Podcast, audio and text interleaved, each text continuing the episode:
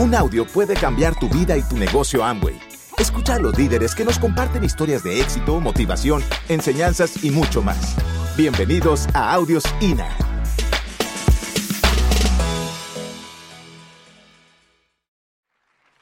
Entonces comenzamos pues a contar un poco eh, de toda esta trayectoria de hacer el negocio de Amway. Y voy a empezar contándoles de dónde vengo yo. Eh, yo soy nacida en una familia campesina eh, en la parte más occidental de Cuba, la ciudad de Pinar del Río, o sea, la provincia de Pinar del Río. Y a, pesar de que mi familia es una familia eh, con poco nivel cultural, o sea, mi, mamá no, no, estudió ninguna carrera, o sea, mi papá se dedicaba al campo, mi mamá era ama de casa, mi papá se dedicaba a cultivar el, la tierra, pues siempre me inculcaron desde niña pues muchos valores que me han servido eh, para hacerme una persona de bien, una persona que ama a la gente, que le gusta llevarse bien.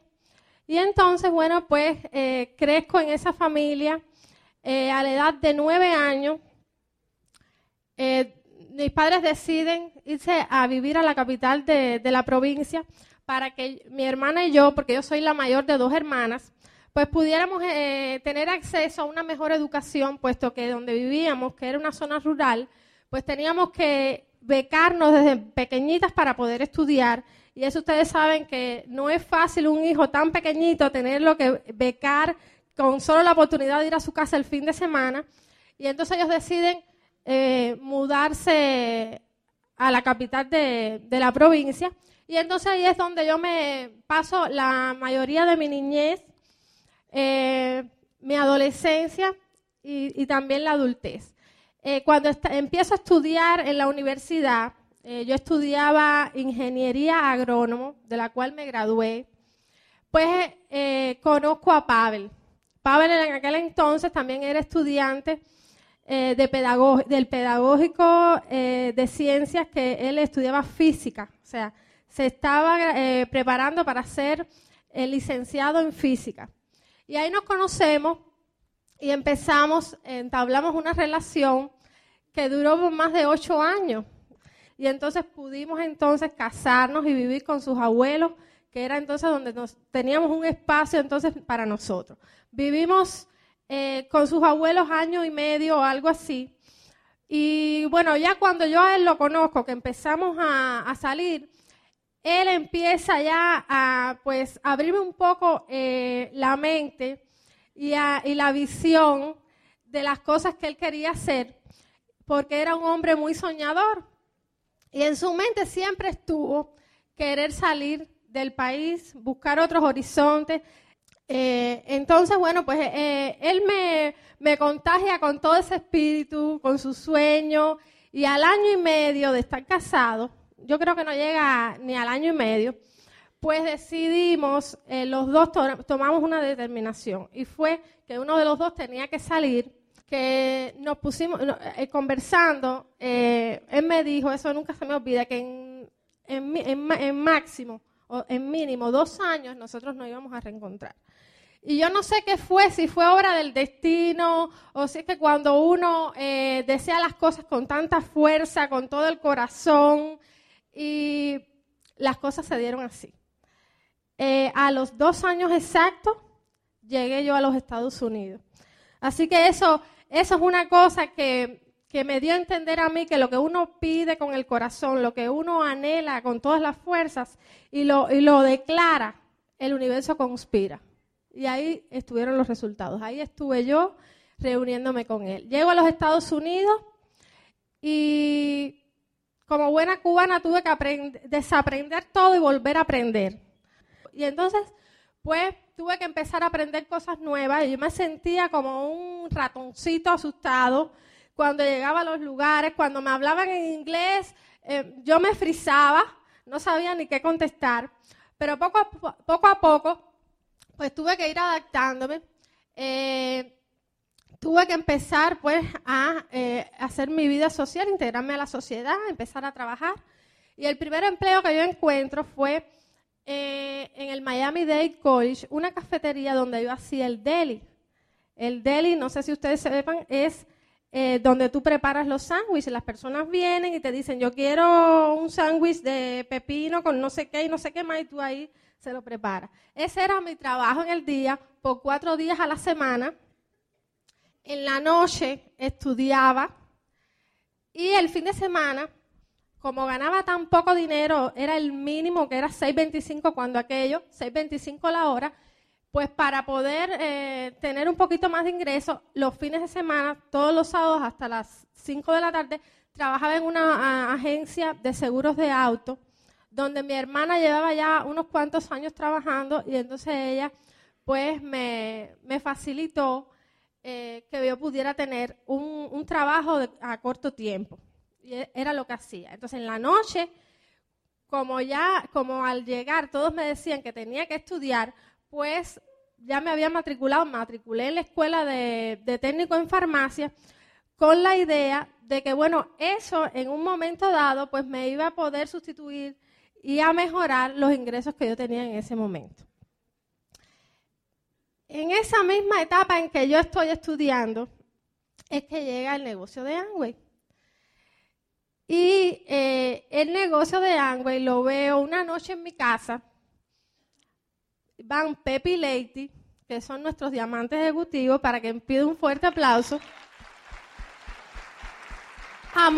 ellos van a mi casa cuando aquellos nosotros habíamos acabado de comprar un apartamento y eh, estaba no tenía muebles, estaba vacío. Yo recuerdo que pusieron la laptop en una silla y ahí me explica el plan de negocio.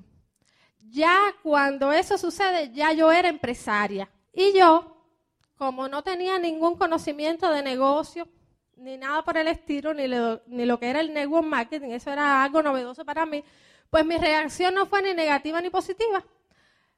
Fue muy, muy light. Y cuando él me preguntó, yo le dije, bueno, vamos a ver. Yo quiero ver resultados. Imagínense ustedes qué respuesta es esa. Quiero ver resultados. Si no hace, los resultados no van a llegar. Así que bueno, fue pasando el tiempo y yo tenía una posición muy pasiva con el negocio, una posición muy pasiva. Y él todo entusiasmado, y todo entusiasmado. Y no me quedó otro remedio que, bueno, ir a, ir, eh, irme introduciendo poco a poco. Pero eran muchos eh, los retos que yo tenía conmigo misma. Eh, tenía una autoestima muy baja. Y ustedes saben que cuando uno empieza a chocar con los no, pues si la tenías baja, se te cae, acaba de caer al piso. Eso fue lo que me sucedió a mí. Mi autoestima acabó de caer al piso y recuerdo una vez que le digo a, una compañera mía en la escuela que la iba a invitar para ver, oír una oportunidad por teléfono. Y ella me dice, una oportunidad, pero dime de qué cosa es. Y yo le dije, no, no te puedo decir, tienes que venir a verla. Y ella me dijo, ay, no, mija, pero si tú no me explicas, yo no, yo no voy a ir a ningún lado. Eso fue como un cubo de agua fría para mí. Y después en el trabajo, pues yo teníamos una, yo tenía una compañera que había sido quien me había resuelto ese trabajo, que era de la familia. Y ya ella había oído de que teníamos un negocio propio. Y a la hora que, cuando yo me decido hablarle a mis compañeros de que si querían conocer una oportunidad, ya ella se había dado la tarea delante de mí, a todos, de decirle que si ellos querían tener un negocio independiente. Eso fue otro cubo de agua fría. Así que yo hacía el negocio, eh, eh, ¿cómo decir? Silente. No se lo decía a nadie, porque me daba tanta pena que me fueran a decir que eso era una locura, que me iban a estafar, que si yo estaba loca, toda esa, eh, esa serie de cosas. Yo hacía un negocio silente, no se lo decía a nadie, a escondida. Pero llega el momento que papá me dice, fíjate, tienes que tomar una determinación porque yo quiero hacer esto. Así que tienes que poner de tu parte. Y si no, vamos a ver porque te saco del negocio. Así, así que yo no tuve otro remedio. Que yo dije, bueno, no te preocupes, que yo voy a hacer, voy a poner de mi, de mi parte y tú verás cómo yo voy a avanzar en esto. Y entonces me iba al trabajo con los catálogos y yo decía, vamos a probar primero la venta. La gente, vaya, ya no me hace caso cuando yo le digo de, de una oportunidad de negocio, pero vamos a ver, a lo mejor me compran. Y yo me iba con los catálogos y en la mesa donde yo hacía mi sándwich, tenía una gaveta y ahí yo los metía. Y cuando yo me iba a las 3 de la tarde, agarraba los catálogos y me iba. Y cuando llegaba a mi casa, papá me decía, ¿qué evento hiciste hoy? Y yo decía, ay, no tuve tiempo, tuve tanto sándwich que picar, que no tuve tiempo de enseñar nada. Así iban pasando los días. Y un día me dijo, fíjate, yo no sé qué tú vas a hacer, pero tú algo tienes que hacer, tú me tienes que traer algo, alguna orden tú me tienes que hacer. Y yo me acuerdo que cuando que habían sacado en Angüe unos estuches de, de maquillaje con una presentación muy linda, y él hizo una orden de como cinco o seis estuches. Y me dijo, fíjate, esto es lo que tú te vas a llevar para el trabajo. Y no y quiero que vengas sin ninguno. y yo caqué con aquello. Y cuando entro, eh, lo primero que veo fue la hija del jefe que estaba en la oficina. Una niña de más o menos 17, 18 años. Y dije, ay, esta, muchacha seguro que me va a comprar y me va a recomendar. Y cuando ella me, me dice, ay, lo siento, pero yo no uso make-up. Entonces imagínense ustedes, otro cubo de agua fría. Pero nada, llegó alguien que conocía los productos. Y esa fue, pues, la primera persona a través de la cual yo pude empezar a hacer mi clientela allí en el trabajo. Empezar a, mover los productos de Aristri, después las vitaminas. Y ya con eso fue más o menos cogiendo confianza con todos los productos y, confianza en mí misma para poderle hablar a las personas. Entonces, bueno, pues ahí vamos, vamos eh, avanzando. Y a los seis meses, a los seis meses de estar en el negocio, pues voy a mi primera convención. No fue la convención de mi vida, o sea, la que me tocó realmente, tengo que decirlo, no fue esa la convención que me tocó, pero sí, bueno, pude ver un poco más amplio todo lo que era el negocio y tengo que decir que cuando vi esas diamantes en tarima, pues eso como que me impresionó mucho. Yo decía, wow. Y, me sirvió mucho para darme cuenta que, había una vida diferente, que yo, que yo la tenía delante de mí, que tenía que aprovechar esa oportunidad. Así que ya cuando eh, calificamos platino, pues ya yo estaba resuelta a que yo tenía que eh, ocupar el lugar que yo tenía. Yo era una platino y por tanto tenía que comportarme como tal, tenía que hacer honor a ese pin y tenía, tuve que aceptar que yo tenía que educarme, que yo tenía que, eh, crecer. Y así fue cuando empecé entonces a adentrarme mucho más en lo que era el negocio. Muchas cosas pasaron. Yo creo que, que la convivencia entre Paver y yo eh, como equipo de trabajo, no sé si a alguno de ustedes le pasa, pero para mí fue algo bien difícil tener que armar un equipo entre él y yo por la diferencia de, las personalidades, porque yo soy flemática, colérica, una mezcla un poco rara, unas veces estoy arriba y otras veces estoy abajo, y él un colérico sanguíneo, así que era bastante difícil ponernos de acuerdo. Cuando íbamos a, dar los planes, pues él era el que explicaba la oportunidad y yo me sentaba y la mayoría de las veces me dormía. Entonces, entonces cuando terminábamos, él me decía, porque yo me dormía, yo le decía, claro, porque tú das un seminario. Entonces tomamos un acuerdo de yo no dormirme y cuando él viera que yo daba el primer bostezo, entonces él sabía que el plan había que cortarlo ahí, rápido. Porque no era que yo me dormía, que se dormía la gente también, los prospectos. Y entonces, bueno, ahí, fui, ahí fuimos engranándonos el uno con el otro. Y bueno, pues cada uno tratando de hacer las cosas en las que mejor nos acomodaban, en las que mejor nos sentíamos. Él era una persona carismática, que hacía buena química con la gente, eh, lograba que la gente se conectara. Y entonces lo mío era eh, hacerles la demostración de los productos, explicarle a la gente la garantía, los beneficios del producto. Y ahí entonces fuimos pues eh, engranándonos y acotejándonos y, y todo fue marchando. Las cosas empezaron a suceder, fuimos conociendo mucha gente valiosa, Muchos de ellos hoy tienen pines como de zafiro, esmeralda, diamantes también, muchos platinos, que confiaron en nosotros y, quisieron acompañarnos en esta carrera y de los cuales nosotros estamos muy orgullosos.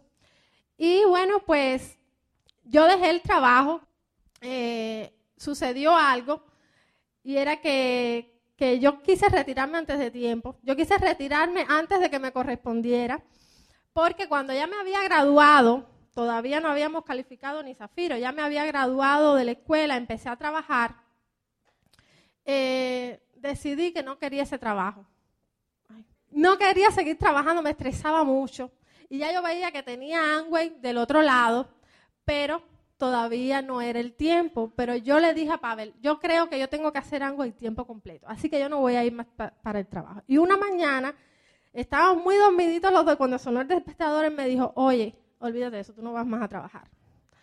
Claro que no fue la, no fue la decisión de verdad eh, que tenía que tomar en ese momento, pero eh, tratamos de hacer las cosas y eh, tuve que volver a retomar el trabajo, que ya no fue después por, muy, por mucho tiempo, porque entonces ya eh, las cosas empezaron a suceder, calificamos a Zafiro, después fundador, Zafiro fundador, Esmeralda. En Esmeralda, pues empezamos a cogerle un poquito el gusto al PIN y a la comodidad que daba el ingreso de ese, de ese nivel y decidimos hacer en eh, realidad uno de los sueños más grandes que nosotros teníamos, que era tener un hijo.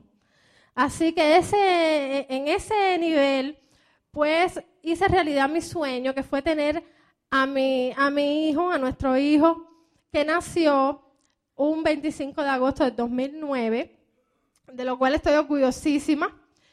Y bueno, pues eso en vez de acomodarnos, lo que nos hizo fue, pues, eh, darnos más ánimos, más motivación, porque ya teníamos una razón, ya esos primeros sueños que nosotros teníamos de dejar el empleo, ya eso los habíamos cumplido, pero ahora teníamos una nueva motivación y era nuestro hijo. Queríamos que nuestro hijo viviera una vida de diamante y, seguimos en acción. Estuvimos dos años en Esmeralda Fundadores y después, eh, siguiendo, eh, seguimos trabajando hasta que en febrero del 2011 pues entonces pudimos ser reconocidos como nuevos diamantes.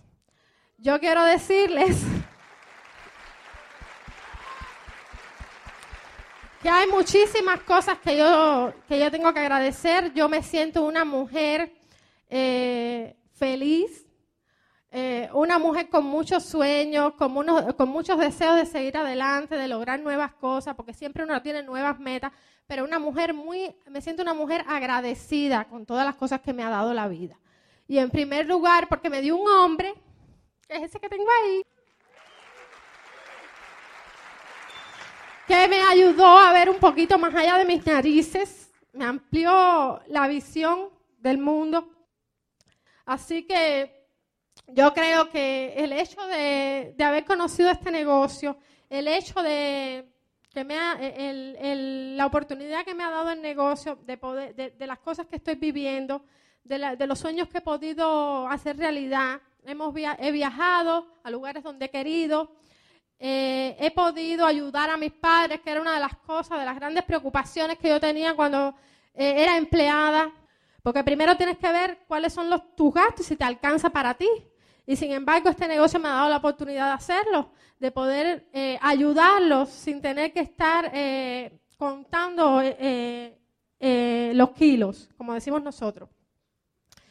Y también la oportunidad de estar con mi hijo las 24 horas del día, que era algo que yo siempre me preocupaba, veía a las mamás cómo se preocupaban porque tenían que dejar sus hijos en el daycare para irse a trabajar y, luego recogerlos en la noche. A veces había, muchos niños que a veces eh, se identificaban más con la nana que con sus propias madres y eso era una preocupación para mí. Y eso fue una de las cosas por las que yo no he tenido que vivir. He tenido la oportunidad de darle el cariño a mi hijo desde que nació, ya tiene dos años y medio. Así que solo te digo, yo no quiero venderte este sueño, quiero eh, que tú te vayas aquí seguro que también puedes hacer realidad tus sueños, porque tienes esta magnífica oportunidad. Gracias por escucharnos. Te esperamos en el siguiente Audio INA.